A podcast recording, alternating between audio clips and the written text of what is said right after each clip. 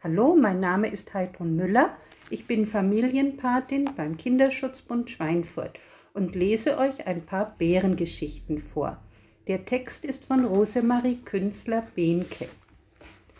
Eines Tages gefällt es dem kleinen Eisbär nicht mehr in Schnee und Eis. Es ist ihm zu weiß. Wo sind die Farben? Da setzt sich der Bär auf eine Eisscholle und fährt mit Rückenwind nach Süden.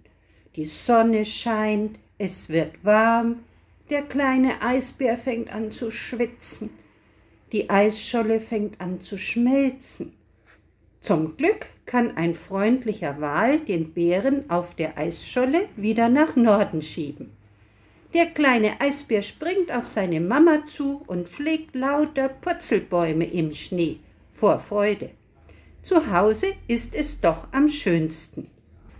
Und jetzt noch eine Geschichte vom Tanzbär. Der Tanzbär tanzt eigentlich immer, von morgens bis abends. Ja, selbst nachts tanzt er, im Traum.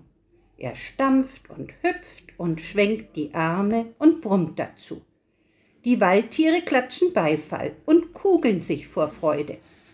Eines Tages tanzt der Tanzbär den Tanz des Flügeldrachen.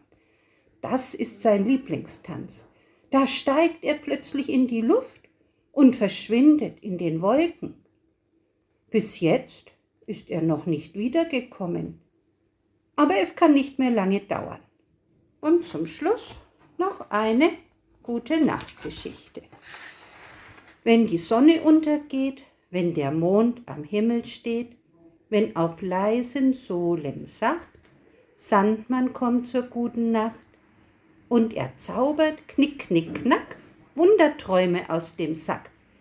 Weiß der kleine Kuschelbär, dass es Zeit zum Schlafen wär. Auf Wiedersehen.